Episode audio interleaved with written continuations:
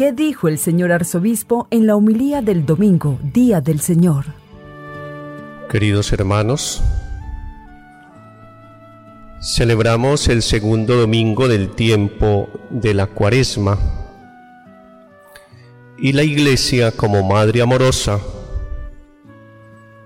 como una buena maestra y pedagoga, con insistencia, nos sigue recordando que el camino de la cuaresma nos presenta cinco virtudes, cinco actitudes, cinco maneras de ser que son propias de nuestra vida cristiana, pero con vehemencia nos las quiere presentar en este tiempo litúrgico. La oración, el ayuno, la limosna, la penitencia y la caridad. Recordemos el Evangelio del domingo pasado. La palabra de Dios nos decía que Jesús fue llevado al desierto por el Espíritu y allí tentado por el demonio. Vamos, hermanos queridos, a, a tratar de caer en esta nota que es bien interesante tenerla presente. No se nos olvide. La manera ordinaria, la forma cotidiana a través de la cual el diablo, el satán o el demonio se roba las almas para sí, es por medio de la tentación. La palabra de Dios siempre, pero especialmente durante la cuaresma, nos va a insistir en la enseñanza de que con el diablo no se dialoga. Con Satán no se pelea. Con el diablo no nos confrontamos. Él es un espíritu y como tal, cuando nos confrontamos con él, perdemos la batalla.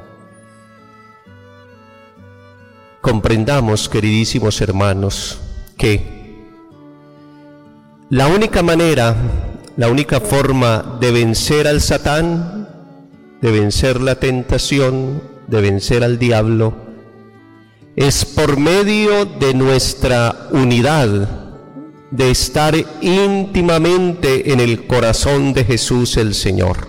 Él, Él sí ha vencido al Satán. Él sí ha vencido al demonio. Él sí triunfó por nosotros y con nosotros en la cruz. Recordemos lo que repetitivamente Jesús le decía al maligno en el Evangelio del domingo pasado. No solo de pan vive el hombre, sino de toda palabra que sale de la boca de Dios. Al Señor tu Dios adorarás y solo a Él darás culto. Queridísimos hermanos, es con el poder salvífico y misericordioso, es con la gracia del Altísimo como vamos a vencer la tentación. Es con su gracia como salimos del pecado. Ningún humano nos da la salvación Ningún objeto redimido nos, ningún objeto creado nos redime. La penca sábila, el cuarzo, las cartas, el tabaco, todas esas cosas son criaturas y no tienen poder salvífico. Nada de esto nos puede salvar. Estos son objetos, en cambio Dios es Dios y se nos ha manifestado en el Señor Jesús, su Hijo, el Emanuel, el Dios con nosotros. Él es a quien tenemos que dirigirnos. Es Él el único en quien encontramos la salvación. Hermanos queridos, por eso es a Jesús y en Jesús en quien tenemos que escuchar las palabras eternas del Padre. Pongámosle atención a lo que nos acabó de decir precisamente el Santo Evangelio. Este es mi Hijo el amado, en quien me complazco, escúchenlo. Detengámonos en esa expresión preciosa, escúchenlo. Queridos hermanos, a la luz de nuestro plan arquidiocesano de pastoral, en nuestra arquidiócesis los invito a que nos escuchemos desde dentro, es decir, los convoco a que escuchemos nuestra identidad, nuestra manera de ser y nuestra manera de vivir. Que no se nos olvide jamás y que esto lo tengamos presente en nuestra memoria. Somos iglesia cristiana católica. No nos dejemos robar nuestra identidad cristiana, por favor, no. Somos cristianos y precisamente lo somos porque escuchamos a Cristo el Señor. El Padre Eterno desde la, desde la nube celestial hoy nos recuerda lo que tenemos que hacer. Escúchenlo, nos dice la palabra, este es mi Hijo el amado en quien me complazco. Claro, somos cristianos, pero también somos católicos. ¿Y por qué somos católicos, hermanos? Por la universalidad de nuestro corazón. A nosotros nos critican las sectas, nosotros no las criticamos. A nosotros nos insultan, nosotros no podemos insultar. En un corazón católico que significa universalidad, cabemos todos y caben todos. Y el Evangelio nos lo enseña, queridos hermanos. Somos católicos porque estamos abiertos a todos, a creyentes y no creyentes, a amigos y enemigos, a quienes nos quieren y a quienes no nos quieren somos católicos porque vivimos inspirados en la universalidad del perdón de Jesús. Recordemos lo que nos dice la palabra, capítulo 5 de San Mateo, versículos 38 al 48. Amen a sus enemigos y recen por quienes los persiguen. Porque si no hacen esto, ¿qué de extraordinario están haciendo ustedes? La universalidad de nuestra fe cristiana católica está en que nuestro corazón es universal. Hermanos, para muchos líderes espirituales, precisamente San Francisco de Asís es quizás el santo que con mayor radicalidad ha seguido las enseñanzas de Jesús el Señor y precisamente este santo decía lo siguiente, es una enseñanza preciosísima de Francisco de Asís, para que entendamos lo que es un católico universal. Pongámosle atención, dice el santo, a quien me dé un insulto le daré una bendición. A quien me dé dos insultos le daré dos bendiciones. Eso es un desafío, es un reto. Quien me dé un insulto, le daré una bendición. Quien me insulte dos veces, lo bendeciré dos veces. Qué reto, qué desafío. Queridos hermanos cristianos católicos, queridos hijos, queridos hombres y mujeres de buena voluntad, la gran tarea de conversión para esta cuaresma debe ser precisamente pasar del odio al amor, de la guerra a la paz. Y precisamente en este instante vital de nuestra patria y de nuestro querido departamento, teniendo presente todo lo que ha pasado durante esta semana en nuestro territorio, oremos juntos la oración de la paz. Quienes la sepan, vamos a unirnos a ella y oramos por la paz unidos a Francisco de Asís.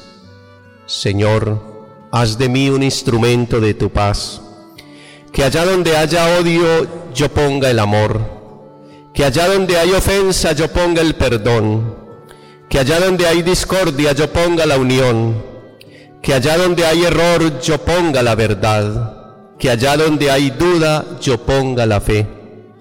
Que allá donde hay desesperación yo ponga la esperanza, que allá donde hay tinieblas yo ponga la luz, que allá donde hay tristeza yo ponga la alegría. Maestro, que yo no busque tanto ser consolado cuanto consolar, ser comprendido cuanto comprender, ser amado cuanto amar. Porque es dándose como se recibe, es olvidándose de sí mismo como uno se encuentra a sí mismo, es perdonando como se es perdonado, es muriendo como se resucita a la vida eterna. Amén.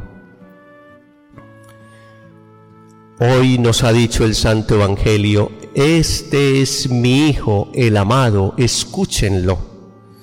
La palabra de Dios nos invita a escuchar al Hijo de Dios, a Jesús el Señor, al Verbo eterno del Padre, al Emanuel, al Dios con nosotros. Ya desde el Antiguo Testamento el profeta Isaías nos lo había anunciado. Escuchemos al profeta, decía él, se llamará su nombre admirable consejero Dios fuerte, Padre eterno, príncipe de la paz. Escuchemos también lo que nos recuerda hoy San Pablo en la carta a los Efesios. Dice, Jesucristo es nuestra paz. Él ha venido como evangelizador de la paz. Retomemos el mensaje del Evangelio de hoy. Este es mi Hijo, el amado, en quien me complazco. Escúchenlo. Escuchar, hermanos, escuchar, escuchar. Esta es nuestra gran misión, nuestra tarea, nuestro reto, nuestro desafío. Esto es urgente en Colombia, escucharnos. Y no solamente escuchar promesas, las que vendrán luego en las campañas políticas que ya vienen encima y que ya se están dando, escucharnos entre nosotros para tomar buenas decisiones. Los invito a que escuchemos primero, escuchar a Dios que nos habla en la palabra, no solo de pan vive el hombre, sino de toda palabra que sale de la boca de Dios. Escuchemos la palabra. Segundo, escuchar a Dios que nos habla en el dolor de una familia, de una madre y de un padre que sienten que su corazón se desangra por la muerte violenta de su hijo o de su hija. ¿Por qué está pasando lo que pasa? ¿Por qué estamos desangrando a Colombia? Porque no estamos siendo escuchados y porque nosotros tampoco estamos preparados para escucharnos. ¿Por qué abortamos? Porque no hemos escuchado la palabra de Dios. ¿Por qué abandonamos un hijo? ¿Por qué abandonamos un abuelo? Porque no hemos escuchado la palabra de Dios, que nos invita a que entendamos que toda vida es sagrada, que toda vida es un don de Dios y que solo Él tiene la autoridad para quitar la vida y para dar la vida. Tercero, escuchar a Dios que nos habla a lo más profundo del alma, a lo más profundo de nuestra conciencia, diciéndonos la vida es sagrada. Escuchemos nuestra conciencia, escuchemos nuestro corazón, escuchemos nuestra interioridad, nuestra intimidad, que nos reta siempre cada día a ser mejores. Escuchemos nuevamente la palabra de Dios, como nos dice también el Evangelio de San Mateo. Ustedes han escuchado lo que se dijo a sus antepasados, no matarás. Y en cambio Jesús dice, con que le digas imbécil a un hermano, ya lo estás matando. Escuchemos a Dios para que nos cuidemos más de la lengua. Escuchemos a Dios para que nos cuidemos más de los comentarios soeces y vulgares, violentos, que entretejemos en nuestras redes sociales. Escuchemos nuestra conciencia que nos invita a ser rectos de corazón. Mis hermanos, La palabra de Dios nos invita a escuchar a Dios en cada instante de nuestra vida, a escucharlo para que no tengamos que andar por la vida enojados con todo y con todos, incluso muchas veces enojados con el mismo Dios y con nosotros mismos. ¿Para qué te enojas con Dios que porque no lo entiendes? ¿Que por qué tanto mal en el mundo? No te des golpe, golpes contra la pared. Mejor escúchate que Dios te está hablando en lo profundo del alma y que tú tienes la capacidad de erradicar un poco de mal del mundo. Al menos extiende tus brazos y trata de erradicar el mal que pasa frente a ti, que pasa frente a tus manos. Y si así lo hacemos y todos nos unimos, el mal se erradicará unidos todos buscando siempre el bien común. Escuchemos la palabra de Dios que nos invita a vivir la virtud del perdón. Así nos habla San Mateo también en el capítulo 5. Trata de llegar a un acuerdo con tu adversario mientras vas todavía de camino, porque si no lo haces en el momento apropiado, irás a la cárcel y pagarás allí hasta el último céntimo. No litiguemos tanto, no nos peleemos tanto, no seamos tan ambiciosos, conciliemos, reconciliémonos y tratemos de vivir en la paz que nos propone Dios y la justicia social. Queridísimos hermanos, no vivamos en guerra de unos contra otros, no vivamos sumidos en el resentimiento y en el dolor, por favor, escuchémonos para que entendamos las orillas desde donde habla el otro. Escuchemos a Jesús el Señor, Él es quien dijo el primer, Él fue quien dio el primer paso del perdón y nos enseñó en lo contundente y práctico a perdonar cuando desde la cruz gritaba, Padre, perdónalos porque no saben lo que hacen. Perdonemos, aprendamos a perdonar. El perdón es una opción personal. El perdón es gracia de Dios.